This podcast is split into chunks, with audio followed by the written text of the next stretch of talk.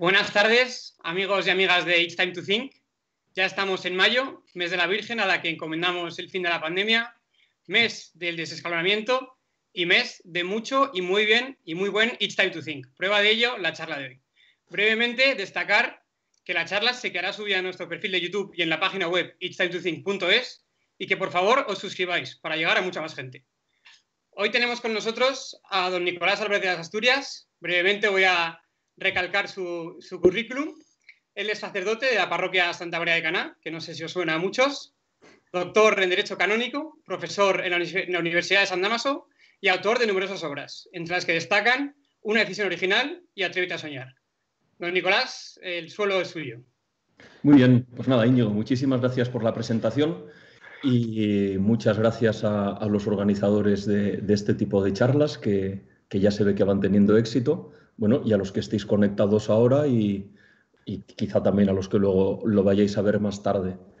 Mirad, yo antes de que eh, empiecen todas las preguntas, que, parece que es en lo que va a consistir esta charla, quería decir antes una serie de cosas para aclarar. La primera de todas es que, hombre, que yo no soy exactamente la Iglesia y que muchos de vosotros probablemente ya habéis tenido la experiencia de que ante un mismo tema, ante un mismo tema, pues los sacerdotes dicen una cosa, dicen otra, y entonces uno no termina de aclararse mucho. Los sacerdotes tenemos el deber de intentar transmitir siempre la opinión de la Iglesia, y eso es lo que voy a intentar hacer yo. Pero en caso de duda, en caso de duda, chicos y chicas, catecismo de la Iglesia Católica. O sea, que aquí es donde efectivamente uno se encuentra con lo que es verdaderamente la posición de la Iglesia. Eso es lo primero. Lo segundo que quería decir es Fijaos, muchas veces em, lo que la Iglesia dice sorprende por dos motivos. Primero, porque no terminamos de entender sus razones. Y segundo, porque lo dice con una contundencia, o sea, como si le diese igual lo que pensasen los demás. O sea, tiene como una capacidad de mantenerse en sus treces que verdaderamente nos desconcierta.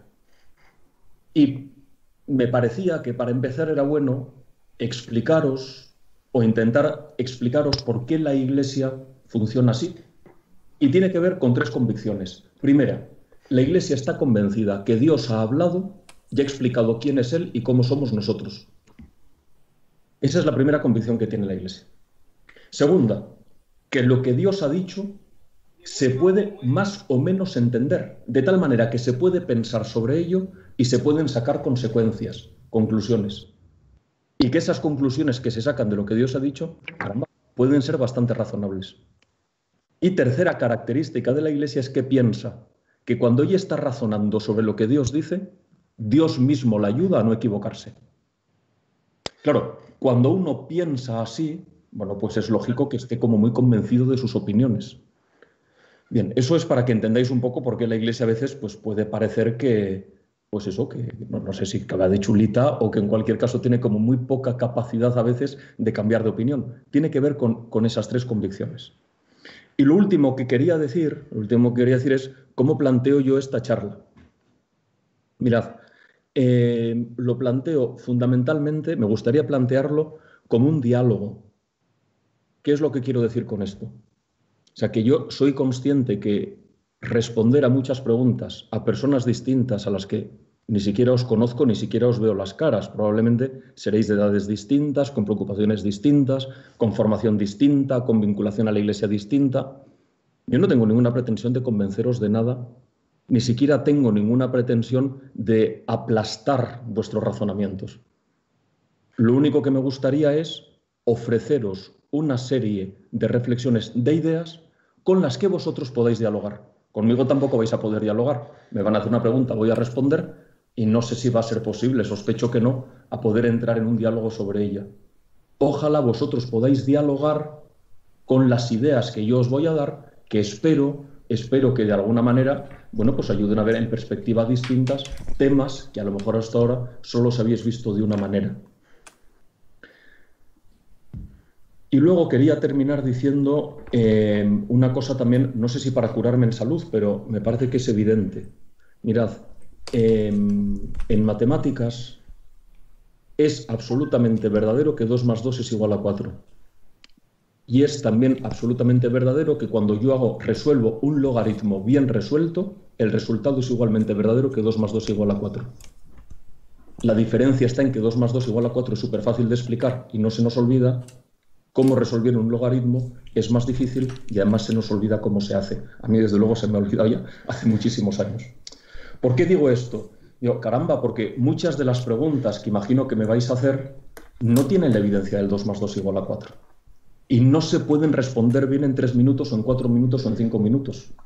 Se pueden simplemente dar unas ideas con las que, insisto, ojalá dialoguéis primero en vuestra cabeza y después, si tenéis cerca, bueno, pues algún amigo eh, que tenga un poquito más, que penséis que está un poquito más enchufado que vosotros o que tiene más formación, o bueno, ya si encima conocéis algún sacerdote, pues, pues una pasada, ¿no?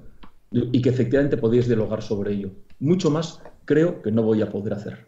Bueno, y ahora ya eh, me callo y quien tenga que preguntar, que pregunte.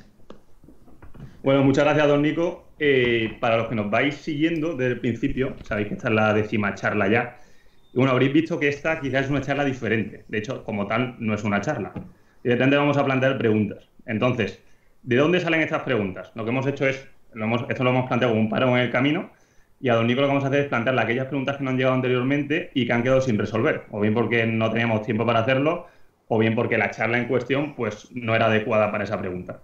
Entonces, inicialmente, ¿hay chat, hay chat en directo? Sí que hay, podéis enviar vuestras preguntas por ahí, pero yo os adelanto que hemos enviado un formulario con todas las preguntas que nos han llegado que no han sido respondidas y además hemos añadido algunas nosotros que nosotros mismos no sabíamos responder. Y a partir de ahí lo hemos enviado, han respondido más de 400 personas y esas más de 400 personas lo que han hecho es indicar aquellas preguntas que no sabían la respuesta. Todo lo que vamos a hacer hoy es directamente plantear aquellas preguntas pues, que nos habéis indicado vosotros de antemano eh, que pensáis son las más interesantes. Eh, dicho sea de paso, si queréis seguir enviando preguntas por el chat, pues alguna, alguna diremos de las que salen en directo, pero la mayoría serán, eh, habrán venido esta vía. Y bueno, lo que vamos a hacer eh, son cuatro bloques. el primero se llama Iglesia, Machismo y Poder. El segundo, Iglesia y Sexo. El tercero, Iglesia y Conciencia. Y por último, Iglesia y Ciencia. Entonces, bueno, vamos a empezar con el primero. La idea es que cada uno dure un cuarto de hora aproximadamente. Y bueno, como os decía, directamente vamos a empezar con las preguntas. Así que bueno, la primera que nos ha llegado, que el 70% de las personas que han respondido al formulario no la sabían responder, es si Jesús fue pobre, eh, es decir, si Jesús nació en un pesebre, eh, vivió como carpintero, murió en una cruz, ¿por qué la Iglesia vive entre riquezas? ¿Por qué no vende el Vaticano o todas sus obras artísticas? Vale, eh, entonces, para, responder a esta pregunta, primero, y creo que esto lo aceptaréis todos, no todos en la Iglesia viven entre riquezas. Es más, se podría decir que la inmensa mayoría de los cristianos no viven entre riquezas. Hay muchos cristianos, por ejemplo, que por amor a Dios se complican la vida y tienen pues un número de hijos consistente que les obliga a lo mejor a tener un nivel de vida peor que si no los hubiesen tenido. Hay multitud de misioneros y de religiosas, digo que por amor a Dios nuestro Señor, viven en unas situaciones muy complicadas. O sea, no toda la iglesia vive entre riquezas, eso por un lado. Segundo, pero yendo, yendo, a la pregunta, o sea, porque eso no era la pregunta, digo, pero era por, ampliar un poco el marco, ¿no? Fijaos, no sé yo si está tan claro que el problema sea el de tener riquezas o el cómo usarlas, o el cómo usarlas. Porque mirad, em, hay una cuestión que probablemente eh, todos entendéis muy bien, y es que los sacerdotes no venimos del planeta Krypton.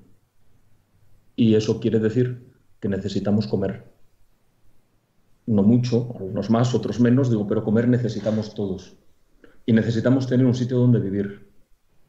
Y si queremos efectivamente que haya misioneros eh, evangelizando o ayudando a los pobres en el tercer mundo, es necesario que alguien les dé de comer y que les garantice que puedan estar allí.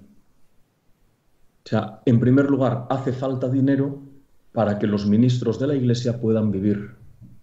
Primera necesidad. Entonces, el problema no es que la Iglesia tenga dinero, el problema es si lo usa adecuadamente para que los sacerdotes, para que los ministros de la Iglesia puedan cumplir su misión bien. Segundo, hace falta dinero para que la Iglesia pueda tener lugares donde reunirse y donde dar culto a Dios. Los tejados de la Iglesia están hechos con los mismos materiales que los tejados de las casas y entonces tienen goteras.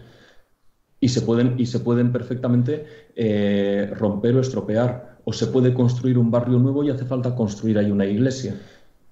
Para que la, iglesia pueda efectivamente cumplir su misión, necesita también espacios. Y para tener esos espacios hace falta tener dinero. Y tercero, e igualmente importante, la Iglesia ha recibido de parte de Jesucristo como un tesoro que cuidar y que custodiar hasta el final de los tiempos la atención a los pobres. Pero para poder atender a los pobres hace falta tener dinero con el que atenderlos.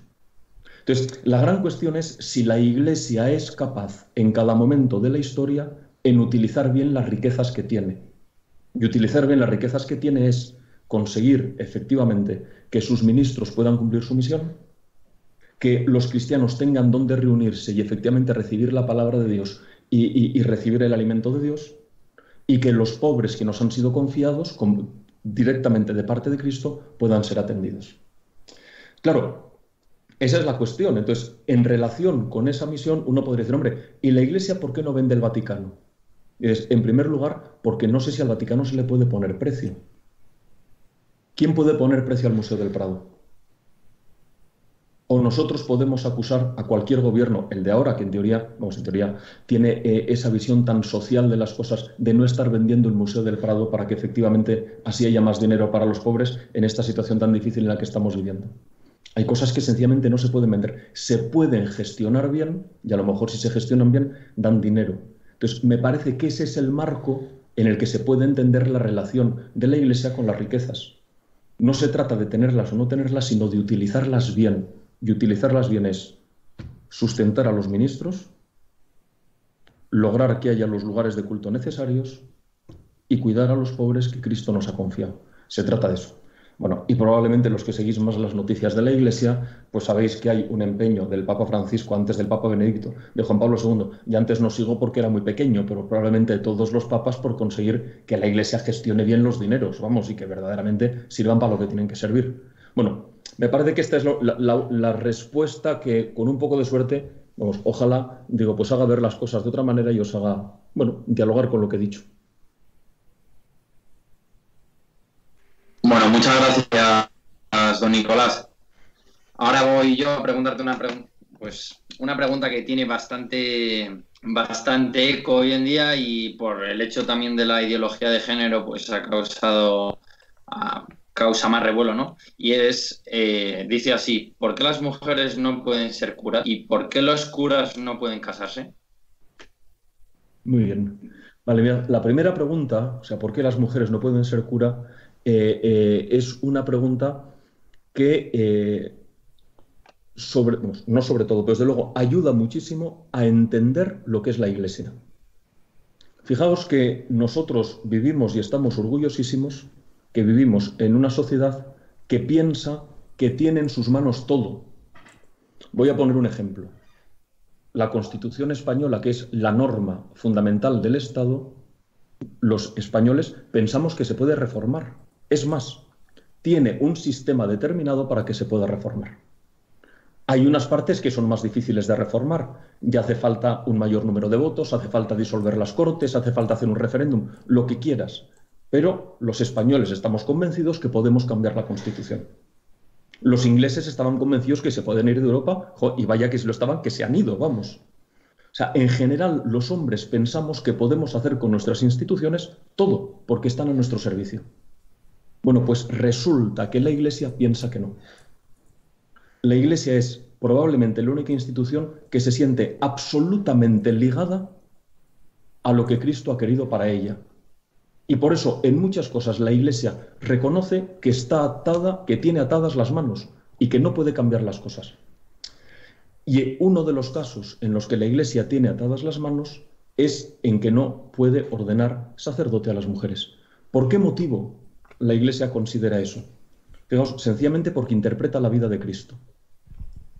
En la vida de Cristo, Cristo quiso que la persona adornada con mayores privilegios y mayores gracias, fuese una mujer, la Virgen María, pero no la eligió para sacerdote.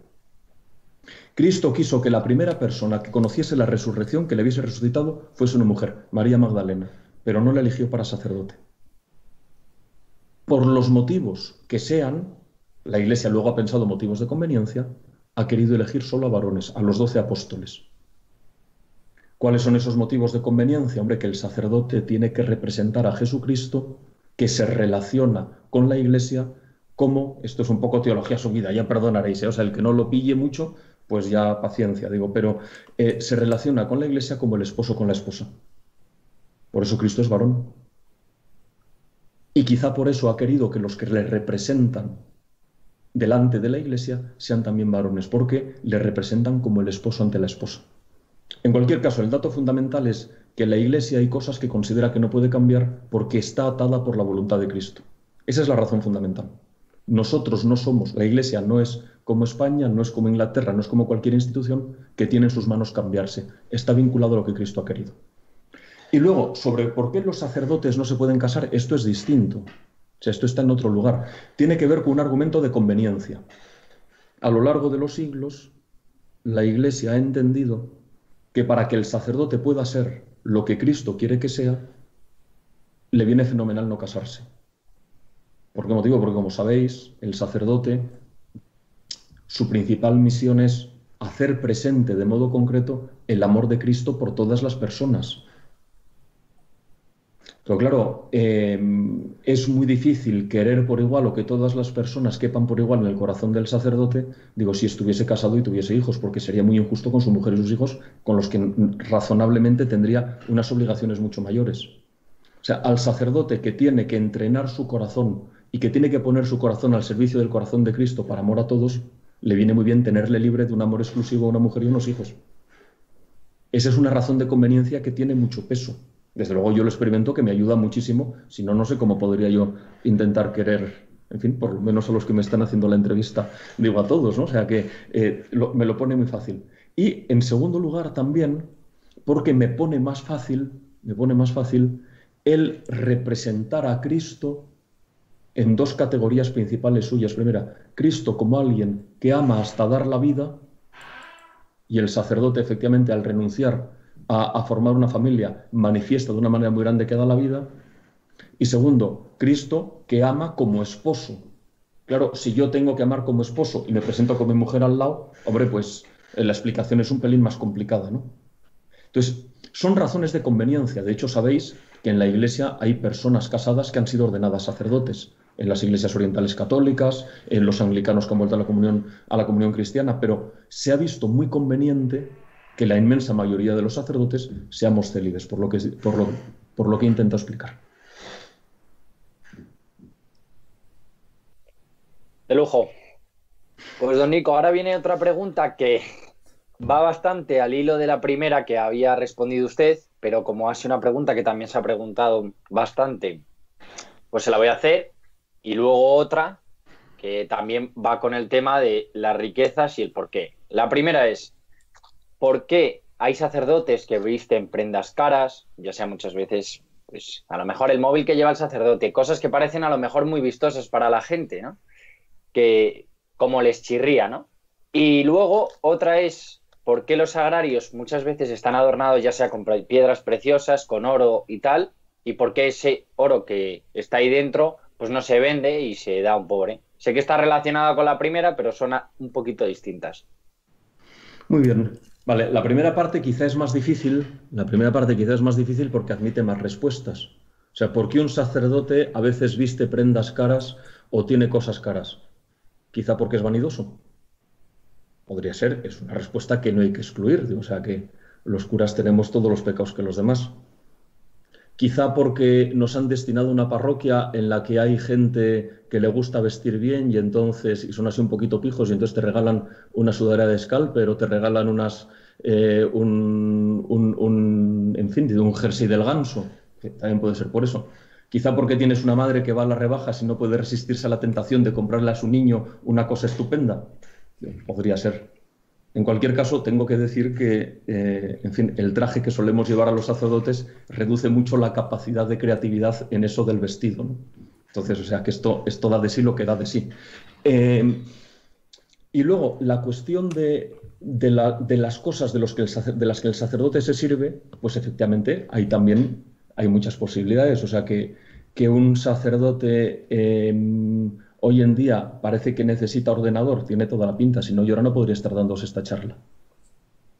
Eh, que necesita un teléfono al que se le puede instalar WhatsApp, digo, pues parece que si no es muy difícil tener grupos hoy en día. O sea, es evidente que hay una serie de cuestiones que, eh, que el sacerdote necesita. Bueno, puede pasarse en la frenada, claro, como cualquiera.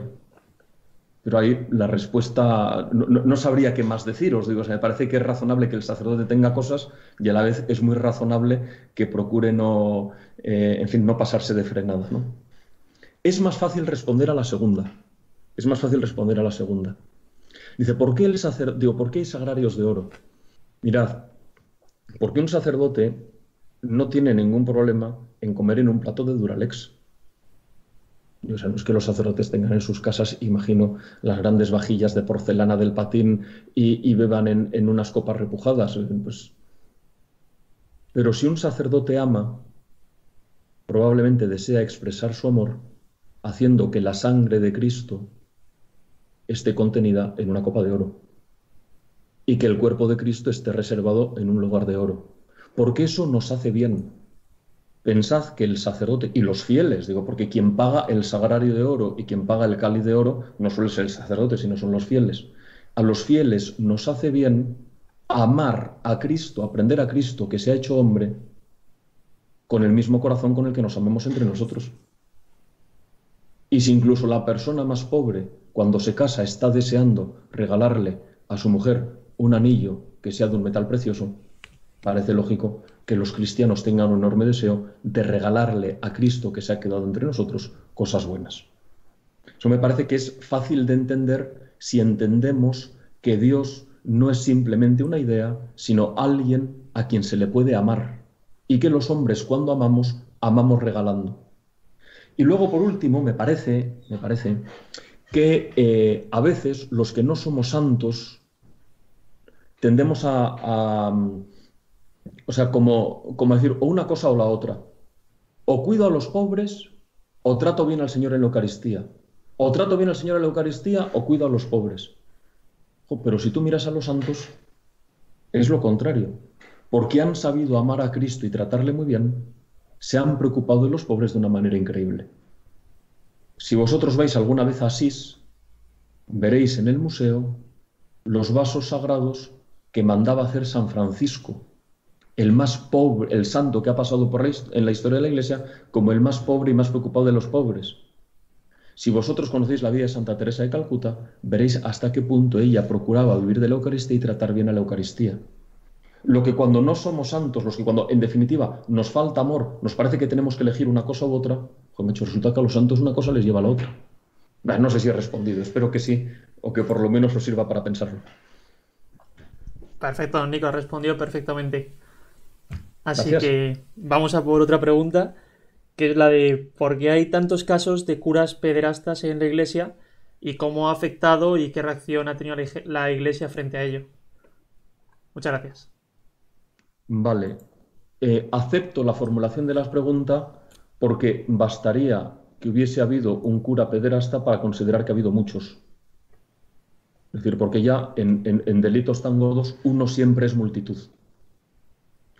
Entonces, dicho eso, me parece que efectivamente, si uno luego pasa a la estadística en la proporción del número de curas, la proporción, o sea, no es, o sea, no, cabe el adjetivo tantos. Pero bueno, cabe, porque ya digo, con que hubiese habido uno sería terrible. Ha, sido terrible, ¿no?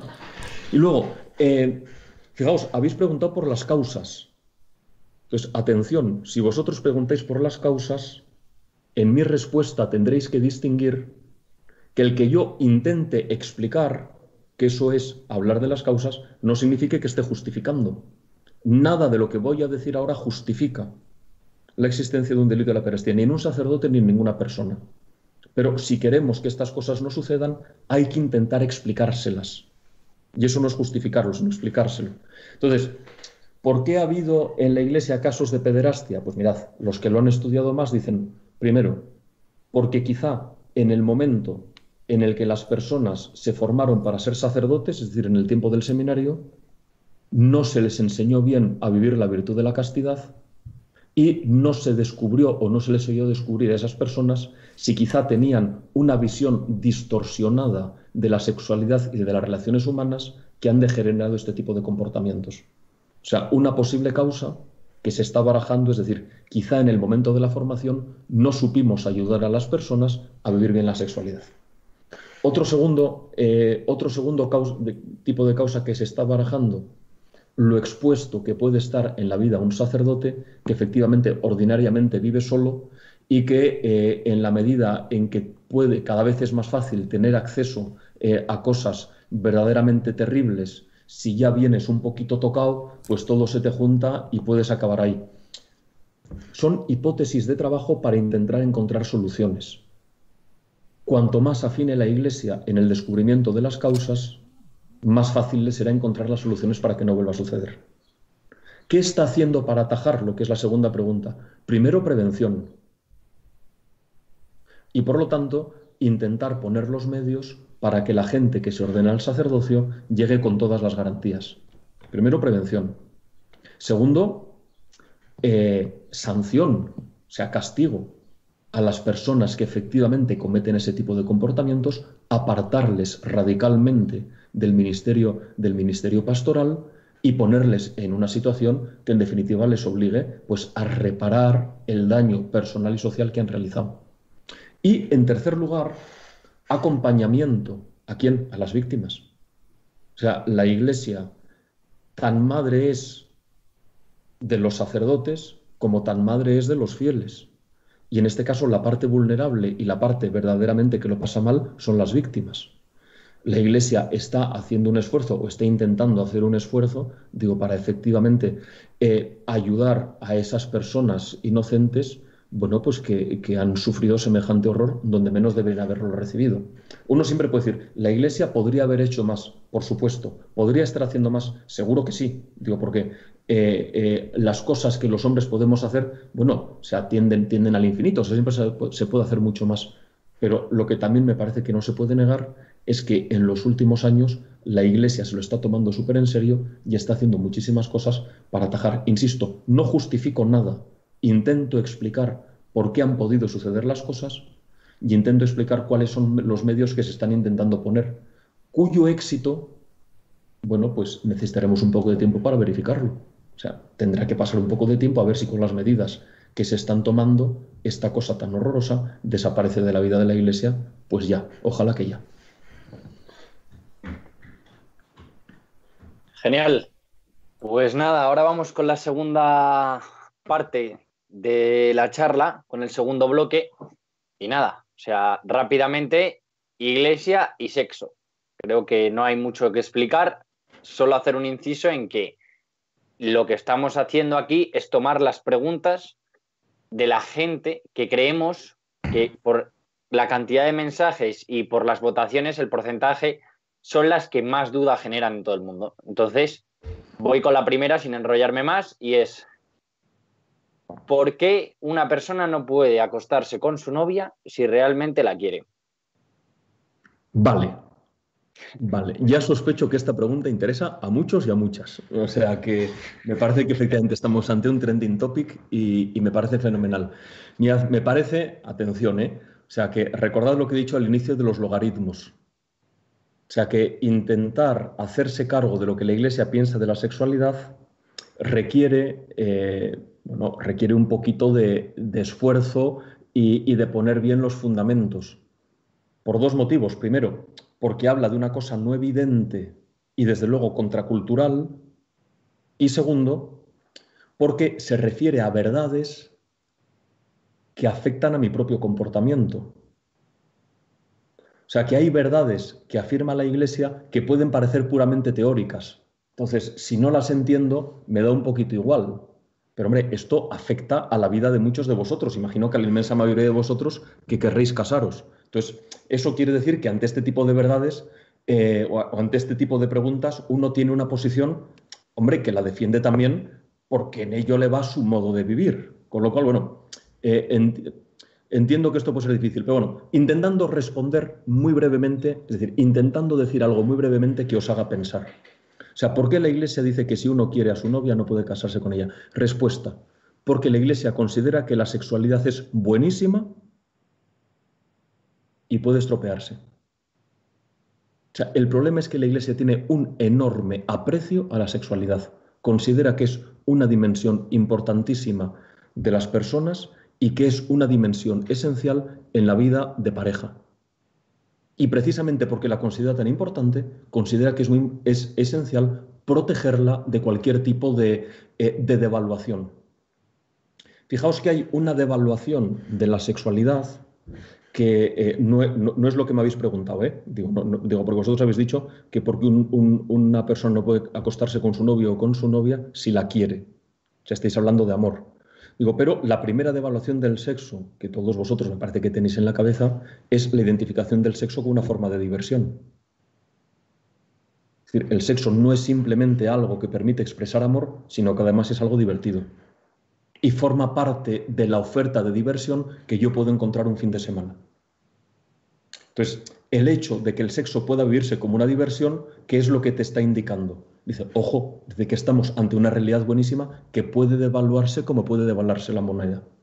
Pero bueno, vamos a la pregunta. Entonces, ¿por qué eh, la Iglesia considera o afirma, y, en ese sentido así intenta formar a sus hijos, de que no pueden acostarse eh, con su novio o con su novia antes de casarse? Pues mirad, porque la Iglesia considera, y eso si lo pensáis despacio, quizá os parece razonable, que la realización del acto sexual desde el punto de vista eh, físico, pero no solo físico, sino corporal, y, si uno no, no, está muy metido en rollos de haber de la sexualidad en términos, eh, en términos de diversión, sino también espiritual, es un acto de entrega súper significativo. O sea, verdaderamente es muy difícil encontrar otro acto en el que uno diga, me estoy entregando por completo. Entonces, claro, ¿qué es lo que ocurre? Que si yo estoy significando con el hecho de la realización del acto sexual que me estoy entregando por completo, pues a ese signo deberían corresponderse eh, una situación objetiva de la persona que se acuesta marcada por estas tres características en conjunto. Las tres no tienen la misma importancia. ¿eh?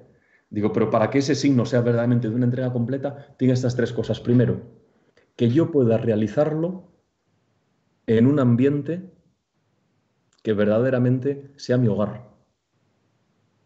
Debería haceros pensar algo qué significa tener que acostaros, en fin, que a lo mejor ninguno de los que me estáis escuchando lo hacéis con vuestro novio o con vuestra novia, en un coche, en una habitación de un hotel o en la casa de vuestros padres. Porque eso sencillamente está indicando que todavía no podéis ofrecer el ambiente adecuado para manifestar una entrega verdaderamente grande. No habéis sido capaces de formar un hogar. Segundo, tendría que ser capaz de hacerlo de tal manera que si viene un niño o una niña, no fuese una irresponsabilidad, sino verdaderamente una alegría para los dos. Y tercero, ese signo tendría que poder hacerlo, es decir, yo tendría que poder entregarme a mi novia o tendría que poder entregarme a mi novio sabiendo que esa entrega no va a ser defraudada nunca. Es decir, que esa persona a la que yo me he entregado con todo mi ser, con todo mi cuerpo, con toda mi alma, va a estar conmigo hasta el final de mi vida no me va a dejar en la estacada. Si faltan alguna de esas tres patas, entonces ese acto que yo realizo es excesivo, porque no puede significar una entrega total. Yo no, estoy yo no estoy capacitado de prometer y de ofrecer la entrega total que significa la realización de ese acto sexual. Ese es el motivo. Sencillamente de proteger una cosa tan grande que verdaderamente os hará una sola carne en el momento del matrimonio. Bueno, espero no haberme subido muy para arriba y, que la cosa más o menos se haya entendido, y, pero me parece que si, que si lo pensáis un poco os parecerá razonable. Quizá diréis, joder, macho, digo, esto es muy difícil. Digo, bueno, eso, eso yo no lo niego, pero, pero me parece que tiene todo, su, tiene todo su sentido. Muchas gracias, don Nico. La siguiente pregunta dice así, ¿por qué no puedo masturbarme si no hace daño a nadie? Esta es mucho más fácil que la otra. Porque aquí no, aquí no está entre medias el amor. Antes os decía que fijaos que la Iglesia considera la sexualidad buenísima y que por eso la protege. y que la primera desviación, la primera, la, primera desviación es cuando la sexualidad no tiene que ver con el amor. Y la segunda, la segunda desviación, que es la que hablábamos en la pregunta anterior, es cuando tiene que ver con un amor incompleto, o sea que estoy haciendo algo que no significa lo que puedo dar. En el caso de la masturbación es evidente que aquí no hay, el, amor no pinta nada. Aquí estamos hablando únicamente de, descubrir la sexualidad como una fuente de producirme placer a mí mismo. Y por lo tanto estoy sencillamente invirtiendo, invirtiendo en darle a mi sexualidad una dirección que no es la dirección de entregarme a una persona a la que verdaderamente amo, sino invirtiendo en que, mi, en que mi sexualidad se vaya consolidando como algo que me sirva para experimentar un placer que a mí me satisfaga. Entonces, no es verdad que no haga daño a nadie, quizá te está haciendo daño a ti, porque te está llevando a reorientar el sentido de tu sexualidad hacia la búsqueda de tus propios intereses antes que a la entrega hacia los demás. Ese es el motivo.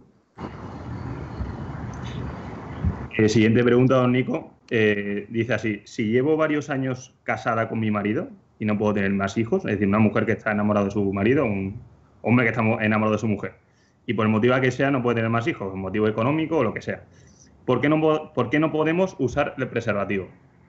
Hmm. Sí, esta es de las difíciles. Esta, es de las difíciles. Mirad, eh, quizá, digo, insisto, sin la pretensión de convencer a nadie, ¿eh? quizá hay dos cosas, dos cosas o dos modos de razonar que a lo mejor os pueden ayudar eh, a abrir vuestro modo de plantear, de plantear este problema. El primero de ellos tiene que ver con que es verdad, o sea, creo que todos entendemos que la transmisión de la vida es una cosa súper seria. Y que el hecho de que Dios haya querido confiar la transmisión de la vida al amor entre un hombre y una mujer es una cosa súper seria. Y que puede, puede deslizar, deslizar a las personas que efectivamente se saben transmisoras de la vida, podría llevar a, pensarle, a pensar en algún momento que son dueños de esa vida. Fijaos que eso pasa cuando a veces eh, las personas consideran que tienen no ya solo derecho a tener un hijo y hacen de todo para tenerlo, fuera de la, de la mera realización del acto matrimonial, sino también cuando consideran que tienen derecho a elegir el tipo de hijo que quieren y empiezan a utilizar la manipulación genética. O sea, si os dais cuenta, no es tan difícil pasar de yo soy transmisor de la vida a considerarme yo soy dueño y creador de la vida de mi hijo. Em, claro, eh, utilizar el preservativo puede significar, no digo que signifique en todos los casos, eh, digo, pero podría significar o podría facilitar que uno de alguna manera, ante esa cosa tan grande que es transmitir la vida, yo dijese, me sitúo en cierto modo como dueño. ¿Por qué? Porque yo decido cuándo y cuándo no. Esa es una primera cosa que, insisto, eh, no pensadlo, lo importante es el fondo. Nunca los que os vayáis a casar penséis que sois dueños de la vida que podéis transmitir. No sois dueños, sois transmisores, colaboráis con Dios, pero dueño de la vida solo es Dios. Por eso hay límites. Por eso no se pueden manipular, no, no puede haber manipulación genética, por eso no todo vale para tener un hijo. Por eso, en un nivel completamente diverso, a mí me ayuda mucho, o a todos en el matrimonio os tendría que ayudar mucho, el no situarme como el que decido cuándo sí y cuándo no. Esa es la primera razón. La segunda razón tiene que ver, os decía antes, que la Iglesia considera que Dios le habla. Digamos, la Iglesia considera que Dios le habla, por supuesto, en la revelación, en la palabra de Dios, pero considera que Dios le habla también en la creación. O sea, la Iglesia considera que Dios, de alguna manera, en el modo en el que nos ha hecho, nos ha dejado como una gramática, decir, como un libro en el que explica qué es lo que quiere de nosotros.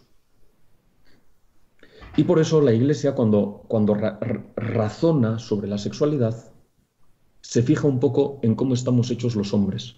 Y, por ejemplo, se fija en que las mujeres tienen periodos de fertilidad y periodos de infertilidad. Eso es un dato significativo.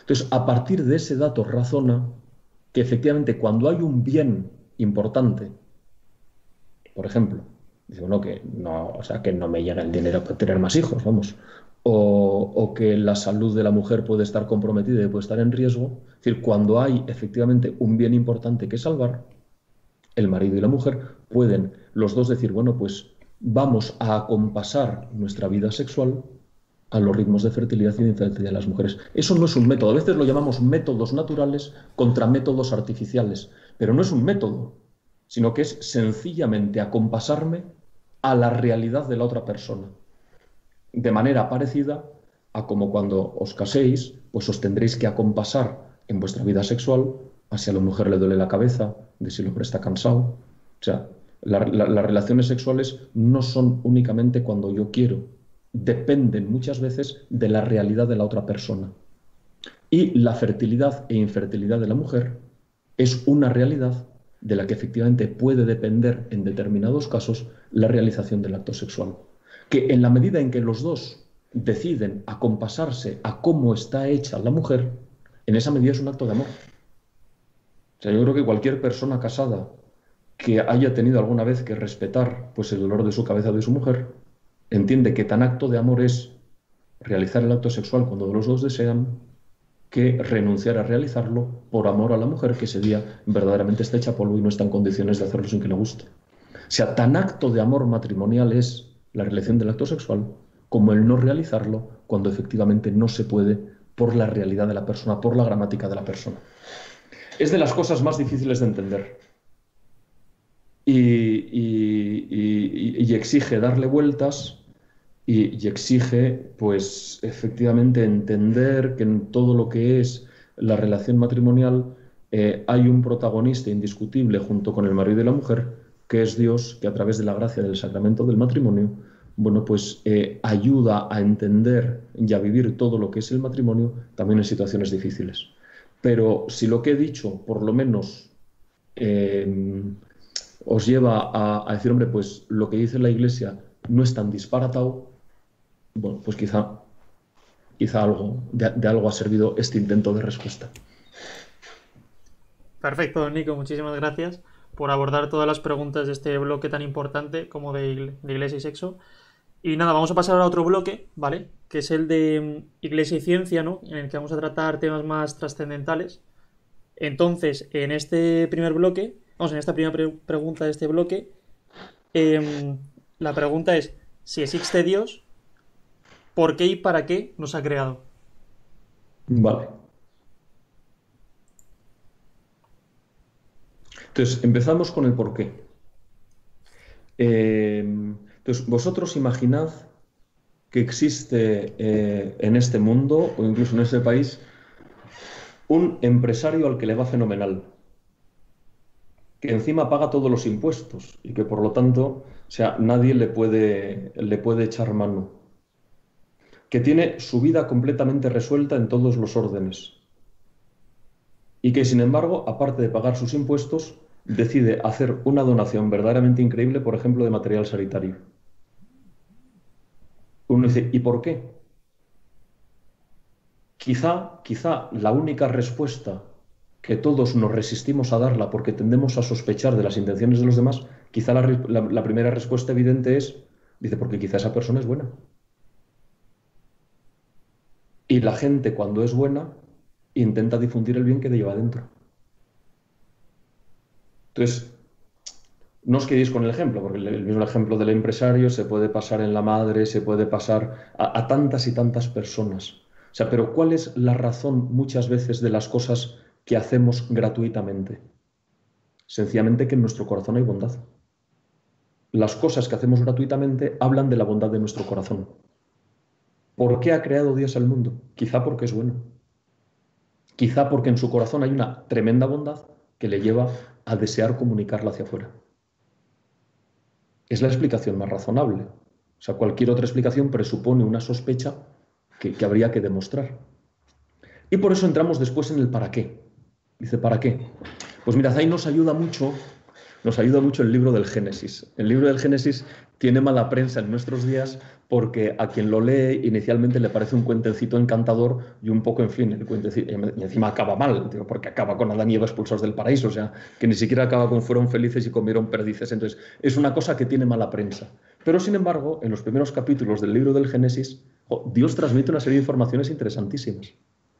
Por ejemplo, lo que se dice es lo que Dios revela es que Él ha creado el mundo para que los hombres, primero, le conozcan a Él, puedan entrar en relación con Él, y segundo, para que hagan algo con Él. Entonces, el para qué de la creación del mundo se podría resumir en una única palabra, amistad. Eso es lo gordo que enseña la Biblia. O sea, que Dios ha creado el mundo para hacerse amigo del hombre. ¿Y qué es lo propio de la amistad? Lo propio de la amistad es, uno, compartir intimidad. Y si vosotros veis, dice, ¿para qué ha servido toda la historia del mundo? Aunque solo sea para que Dios haya podido revelarse, hacerse hombre y ofrecernos la posibilidad de amistad. Y segundo, la amistad es siempre hacer algo en conjunto. Los amigos hacen planes juntos. No sé, son amigos y organizan It's Time to Think, por ejemplo, ¿no? Que es eh, un caso evidente de los, de los que habéis organizado esta movida. Digo, pero o, son amigos y juegan al fútbol, lo que sea. Y Dios, efectivamente, dice, ha creado el mundo, digo, para hacer con cada uno de nosotros un proyecto. Y aquí tendría yo que hablaros de lo que significa tener vocación pero no lo voy a hacer porque no me lo habéis preguntado. Digo, pero la vocación en definitiva es descubrir, descubrir de qué modo Dios me invita a colaborar con sus sueños, con sus planes. Porque Dios no simplemente comparte su intimidad, sino que me invita a hacer cosas con Él. Y por eso la tarea más importante del cristiano es descubrir a qué plan de los tuyos me invitas a participar. Pero bueno, como no me lo habéis preguntado, esto es un autopase a mi libro Atrévete a soñar. A ver si os lo compráis, caramba, digo, pero en cualquier caso me parece que es un tema que tiene su interés. Bueno, muchas gracias, don Nicolás, por la publicidad, lo primero. Hombre, hombre, es que, en fin, qué tan importante es, lo Hay que hacer propaganda de todo. Bien. muy bien. Yo me lo he leído, es una... está muy, muy bien. Dicho esto, eh, yo voy con la segunda pregunta, que es eh, cortita y al pie. Tiene dos, pero la primera es eh, en cómo encaja la teoría de la evolución y la doctrina de la creación. Esa es la primera del bloque. Y la segunda, confiando en, su intelecto, como siempre, es si el darwinismo es ateo. Antes de que, que diga nada, quiero hacer el inciso en que como tengo un montón de amigos Darwin no era un tenista, era un científico importante y por si acaso, por ponerlo en contexto. Yo te agradezco, te agradezco que hayas hecho esa precisión porque desde que la gente estudia con la LOX y la LONCE y todo este tipo de cosas, no, hay nada claro de lo que la gente ha aprendido. Los que somos de la que ya somos viejos, pero, nada, nada, fenomenal. Bueno, mira, eh, entonces me parece que esa pregunta, eh, esa pregunta se responde muy bien, se responde muy bien si de una vez nos creemos todos si de una vez nos creemos todos, que la religión y la ciencia hablan de las mismas cosas desde distintos planos. Entonces, ¿de qué habla la ciencia? De cómo se han hecho las cosas. ¿De qué habla la religión? De quién ha hecho las cosas y por qué y para qué ha hecho las cosas.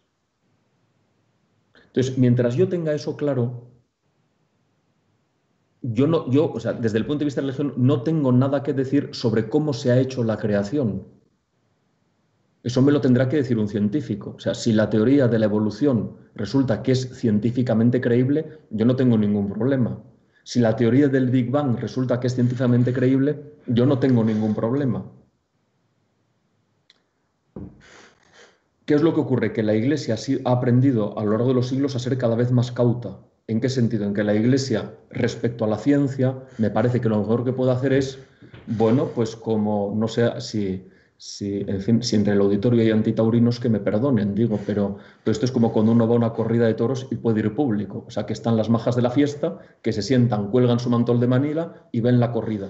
Entonces eso me parece que es lo que tiene que hacer la Iglesia con la ciencia. Es decir, bueno, que ustedes dicen que es el que eh, los hombres hemos llegado eh, a partir efectivamente de una evolución de la cadena de las especies.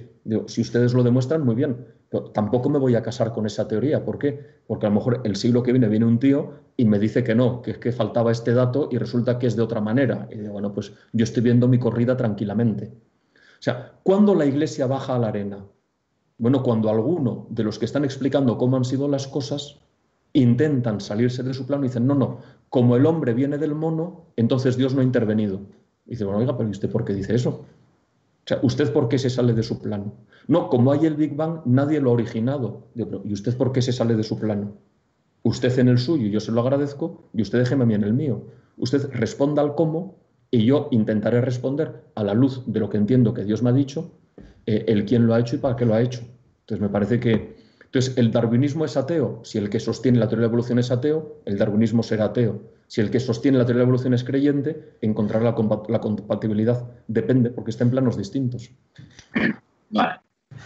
Muchas gracias. Y gracias, don Nico. la siguiente pregunta es de una persona exigente y dice así, ¿cómo explicaría la existencia de Dios en un minuto?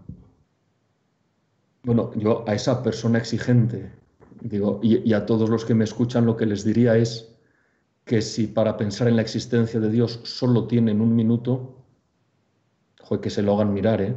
Digo, porque probablemente para elegir eh, qué se van a poner el primer día que nos dejen salir de casa, a lo mejor dedican más de un minuto o para pensar qué móvil se van a comprar, a lo mejor dedican más de un minuto, ¿no? O sea que dedicarle a la cuestión de la existencia de Dios un minuto es la mejor manera de no aclararse. Pero vamos, como no te vas a aclarar en un minuto ni de quién es la mujer de tu vida o quién es el hombre de tu vida. O sea, hay cosas que requieren más de un minuto. Pero dicho eso, y con eso he, consumido 40 segundos, eh, diría en los 20 segundos que me quedan dos argumentos muy breves. Primero, si tú estás en un paso a nivel de estos con barrera y llegas cuando un tren está pasando y ves que pasan muchos vagones, puedes decir, todos estos vagones, digo, llevan pasando desde toda la eternidad. O puedes sospechar que hay, hay, hay, una, hay una máquina que está tirando de ellos. La gran cuestión es si toda la creación existe porque hay una máquina que la ha puesto en movimiento y la está sosteniendo. Esa es una primera cuestión que hay que pensar. Y la segunda cuestión que a lo mejor uno tiene que pensar es, si resulta que los científicos llevan siglos intentando entender las leyes por las que se rige este mundo y están descubriendo cosas increíbles, desde teoremas matemáticos a fórmulas físicas a tal, o sea, pensar que todas esas leyes de la naturaleza y todo el modo en el que cada vez entendemos mejor que funciona todo esto, digo, ha sido fruto del azar, me parece mucho más difícil decir que una cosa tan complicada y tan racional y tan fácilmente y tan fácilmente no, tan esforzadamente comprendida por la inteligencia humana proviene del azar y no de una inteligencia que lo ha diseñado. Eso, que cada uno lo piense y a ver qué le parece más razonable. Fenomenal. Y ya para terminar este bloque, la siguiente pregunta. Pienso que el progreso científico ha dado lugar a un declive religioso. ¿Cómo justifica esto? Por la mezcla de planos. Lo que intentaba explicar antes, por la mezcla de planos. O sea, es verdad que normalmente cuando uno no sabe algo, cuando uno no sabe algo, lo que hace es eh, buscar la causa última y decir, bueno, pues esto será por, porque Dios lo quiere. Entonces, es verdad que muchas veces cuando los hombres no han sabido algo, han dicho, bueno, pues esto es por voluntad de Dios. Claro, conforme el hombre ha ido sabiendo más cosas, no necesita la religión para explicar. Pero insisto, ¿Cuál es el problema de ese planteamiento? Que yo he estado utilizando la religión para explicar cómo son las cosas. Pero es que para eso no sirve la religión. La religión sirve para explicar para qué son las cosas y quién las ha hecho. Y quién es el que las ha hecho y qué me quiere decir a mí. Entonces, mientras no consigamos hacer entender que son dos planos distintos, efectivamente uno tendrá la impresión que a más ciencia menos Dios. Pero es una enorme equivocación. Porque mientras el hombre funcione solo con la tecla de la ciencia, tendrá unos problemas enormes. Hay cosas que la ciencia no puede resolver.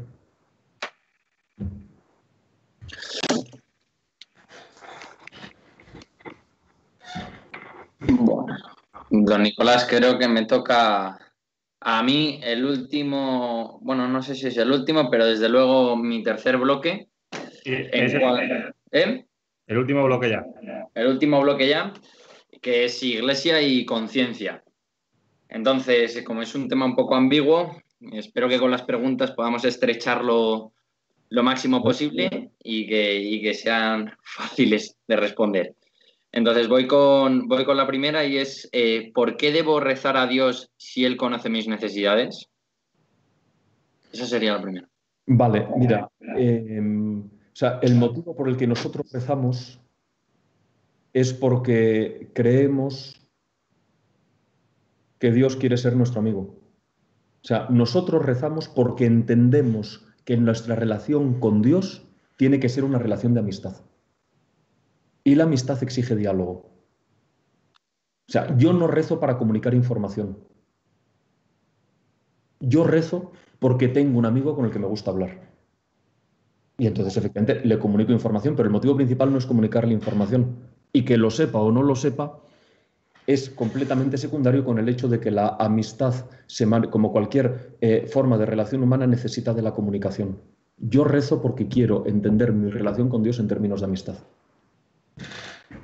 Vale. Muchas gracias, don Nico. Estoy.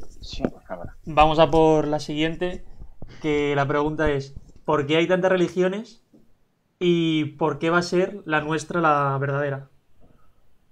Eso está muy bien visto. Mira, hay muchas religiones, o sea, que haya muchas religiones, ¿de qué es síntoma? Bueno, es síntoma de que a los hombres de todos los tiempos les ha interesado muchísimo aclararse con Dios.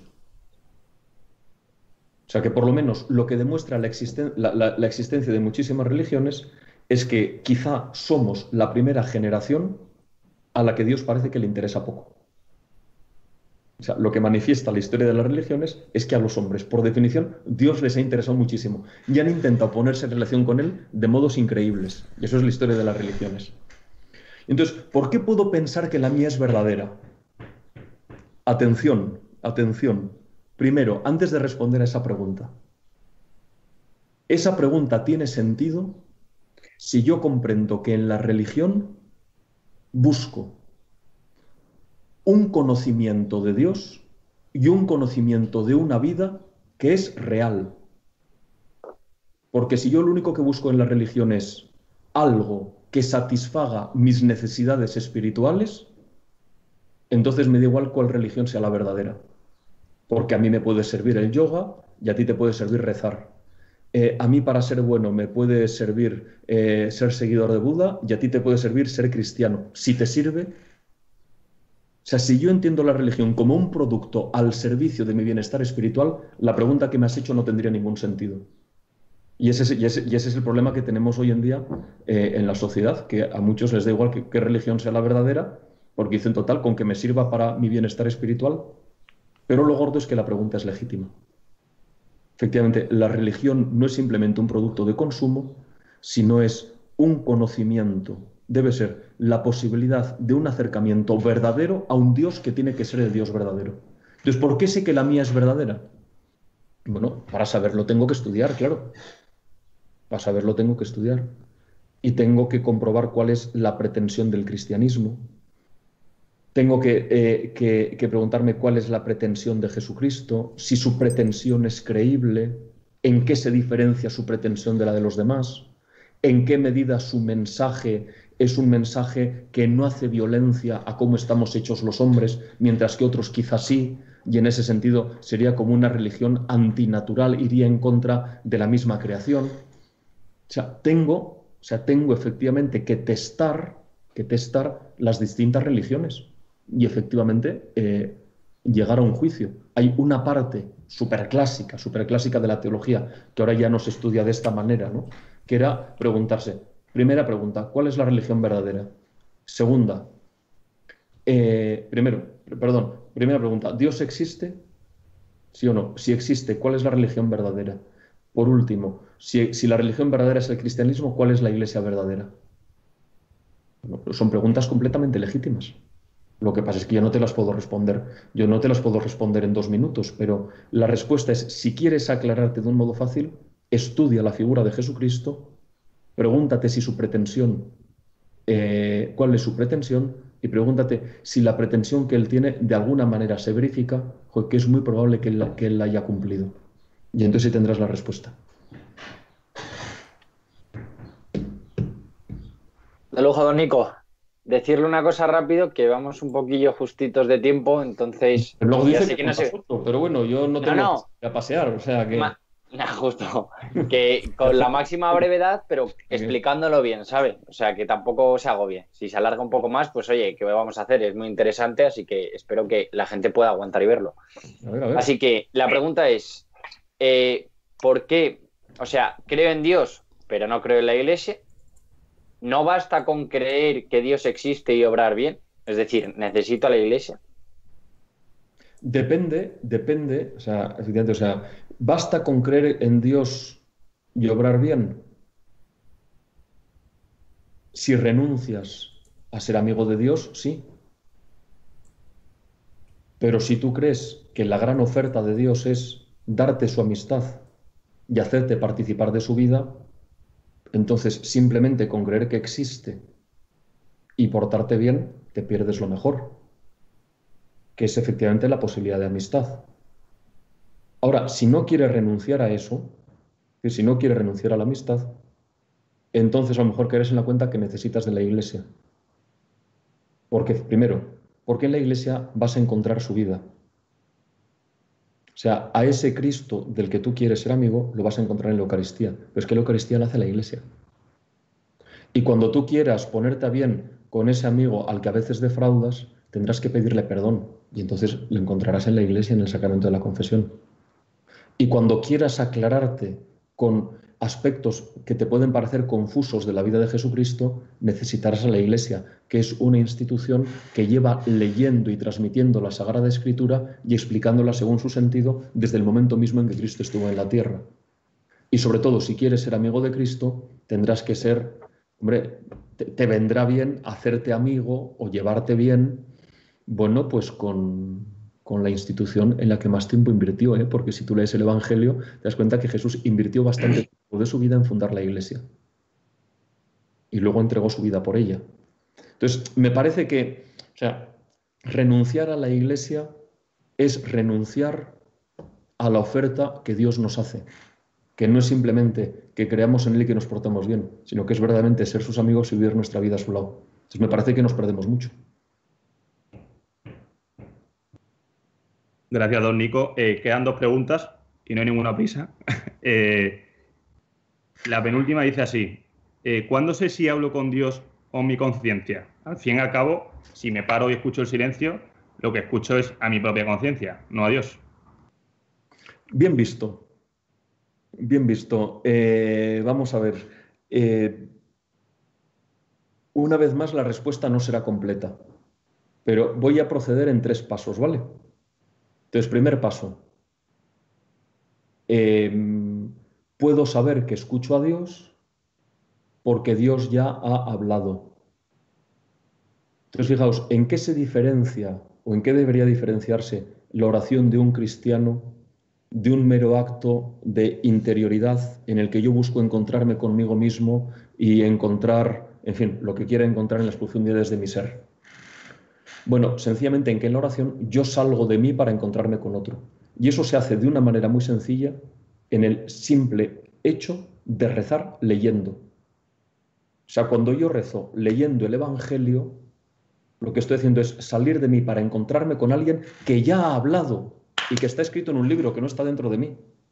Y que resulta que ese libro dice cosas que deben impactar en mi corazón. Entonces, primera cosa que es importante saber, Digo, para tener la certeza de que no es simplemente una comodura de tarro, aprende a rezar leyendo. Es decir, aprende a rezar saliendo de ti y confrontando tu vida con algo que no eres tú, que es el Evangelio de nuestro Señor, su vida y sus palabras. Segundo, aprende a descubrir cómo busca Dios impactar tu corazón a través de la lectura de ese libro de hace tantos años.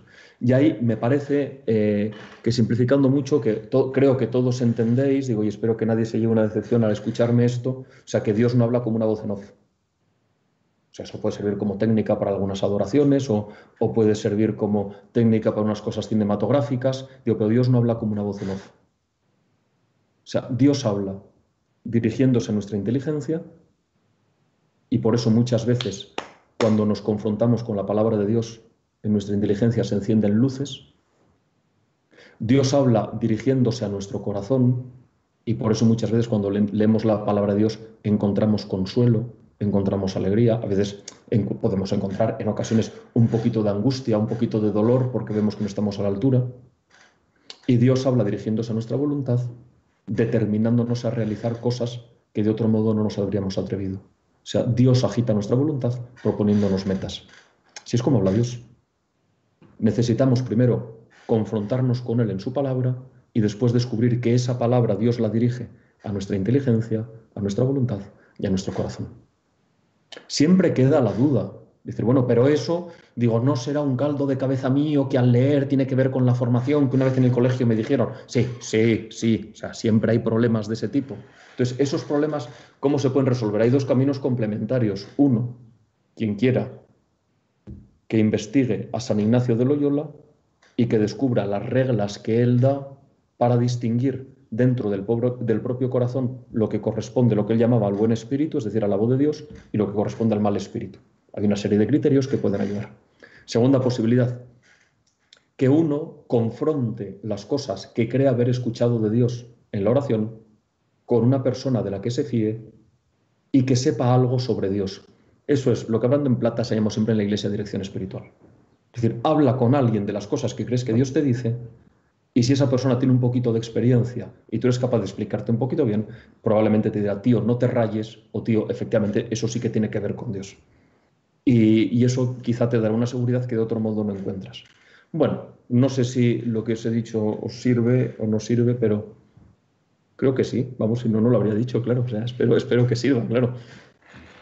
Yo, yo después de 7, 8 años de dirección espiritual con don Nicolás, le recomiendo a él mismo como... Bueno, pero esto, o sea, esto, esto, es propaganda, propaganda ilegítima. Bueno, siempre un poquito Ya después de haber superado el Turmalé, le hago la última pregunta para, para llegar a la meta. A ver. Eh, dice así, ¿se puede perder la fe y si se pierde, ¿cómo se puede recuperar? Sí, claro que se puede perder la fe y de hecho, a lo mejor algunos de los que me estáis escuchando lo habéis perdido, claro que se puede perder la fe. Entonces, entonces, ¿cómo se puede perder la fe? Bueno, pues imagino que de muchas maneras, de muchas maneras. A mí me parece que hay dos que son muy comunes, me parece, ¿eh? Digo, seguro que hay más, pero que son muy comunes. La primera es por desinterés. Lo voy a decir con un ejemplo muy tonto. Si yo llevo en el bolsillo una moneda de un céntimo de un euro y se me cae al suelo, no, casi seguro que ni me molesto en agacharme. Y desde luego, si al primer golpe de vista no la veo, paso de ella. Si se me cae del bolsillo un billete de 500 euros, te aseguro que no paro hasta que lo encuentro. Entonces, ¿qué es lo que ocurre muchas veces? O sea, que nosotros hemos ido aparcando en nuestra vida la fe hasta convertirla en algo tan irrelevante que un día se nos cae del bolsillo y no nos importa nada. O sea, muchas veces la fe la perdemos porque progresivamente nos desinteresamos, deja de tener valor en nuestra vida y sencillamente llega un día que vamos, ah, pues, ¿qué más me da? Ese es un motivo. Creo yo que es el más común en nuestra sociedad. El segundo motivo puede ser el enfado. O sea, a veces en la vida hay circunstancias en las que nosotros experimentamos nuestros propios límites, puede ser algo que nos pase a nosotros o que le pase a un ser querido, y que nuestra reacción sea enfadarnos con Dios que lo ha permitido. Decimos, si esto pasa, Dios no existe. Si esto pasa, Dios no puede ser bueno. Bueno, me parece que son los dos modos eh, más comunes de perderse. ¿Cómo se puede recuperar la fe? Dale la vuelta. Es decir, a lo que he dicho en las causas, primero, recuperando el interés. O sea, si Dios te vuelve a interesar, pues es fácil, digo, porque desde luego Dios tiene un enorme deseo de darse a conocer, o sea, que no es que Dios niegue la fe a las personas, sino que Dios tiene un enorme deseo de darse a conocer, pero primero recuperando el interés, segundo, siendo capaz, siendo capaz de transformar la experiencia de los límites en ocasión de encontrar el amor de Dios. Eso es lo que está sucediendo ahora mismo con muchísimos jóvenes y con muchísimas personas, por ejemplo en España, a través de los retiros de Mauso de Feta sea, personas que la experiencia de sus límites les habían apartado de Dios, de repente se transforma en ocasión de encontrar el amor de Dios. O sea, claro que se puede recuperar la fe. Muchas gracias. Muchas gracias, don Nicolás. Ya sí que sí hemos terminado. Mil gracias por esta hora y cuarto, hora y diez minutos que nos ha dedicado. Sí que es cierto que han llegado muchas preguntas, tanto antes como durante. Eh, de hecho, por el chat han llegado muchas que han quedado sin responder. Luego típico amigo que le escribía por WhatsApp, por favor, manda esta. Bueno, una hora da para lo que da.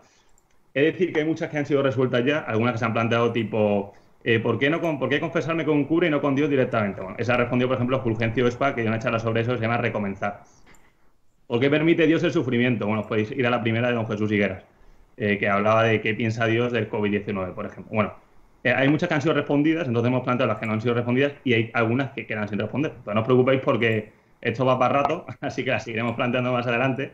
Nuestra idea es, a X tiempo, bueno, vamos a seguir con charlas que, de personas que den distintos puntos de vista, distintas visiones, desde la medicina, desde la política, como hemos hecho hasta ahora.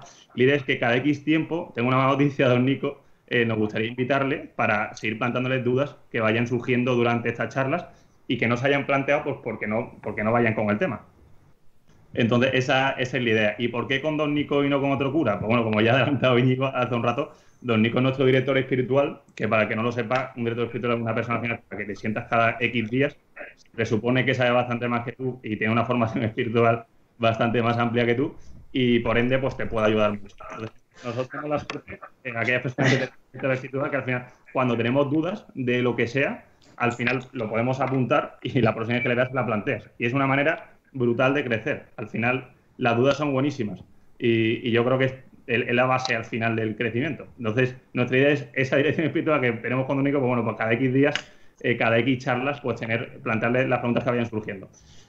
Y, bueno, ya a partir de las siguientes plantearemos directamente las preguntas, es decir, ya en las siguientes charlas que ya a partir del miércoles volveremos al método tradicional de plantear las preguntas que han llegado por el chat. Entonces, ya, para terminar, antes de pedir a Don Nico, decir que las próximas tres charlas van a ser de índole político. Vamos a dar un poco un giro. Como recordaréis, tuvimos hace un mes una charla con Luis Martínez Alcalde de Madrid, que hablaba de cómo superar la crisis de los valores. Ahora vamos a tener una charla que realmente son tres, que se llama En busca de la verdad, y van a venir tres personas hablando, a hablarnos de tres temas muy concretos. Nosotros partimos de la base de que de que la verdad existe, es decir, un poco, un poco en contra de la teoría relativista, de que la verdad existe, y nos idea con estas tres charlas, con todas las charlas al final, acercarnos a la verdad. La primera eh, es el miércoles que viene, que va, eh, va, a venir Jorge Buxade que a hablar de las raíces de Europa y del futuro de Europa. Eh, sí que es cierto que por ahí, evidentemente en cada charla vendrá un ponente con el que estaréis de acuerdo, ¿no? Pero bueno, lo importante es que nos aporte su punto de vista, tengáis la ideología que tengáis y a partir de ahí podéis plantear vuestras preguntas. La segunda charla va a ser el domingo que viene con Benigno Blanco, que nos, va a hablar, va a hablar de ideología de género. Y el miércoles siguiente estaremos con Jaime Mayor Oreja, que nos va a hablar de relativismo moral, precisamente. Así que nada, sin más, no me enrollo más, que este ha sido de largo el directo, más largo. Así que, nada, mil gracias, don Nico, una vez más. Y, nada, le tendremos prontito de nuevo por aquí. Muchas gracias a vosotros y, y ojalá, de verdad, digo, por terminar como he empezado, o sea, que las ideas o las respuestas que he dado, si hay algo con lo que queráis quedaros con ello, digo, es, para que lo dialoguéis dentro de vosotros, o sea, que son puntos de vista eh, a los que vale la pena darle una pensada y confrontarlos con, quizá con aquellos que inicialmente cada uno de vosotros traía y, de eso se trataba. muchísimas gracias, Nico. Muchas gracias por todo. Muchísimas gracias, Nico.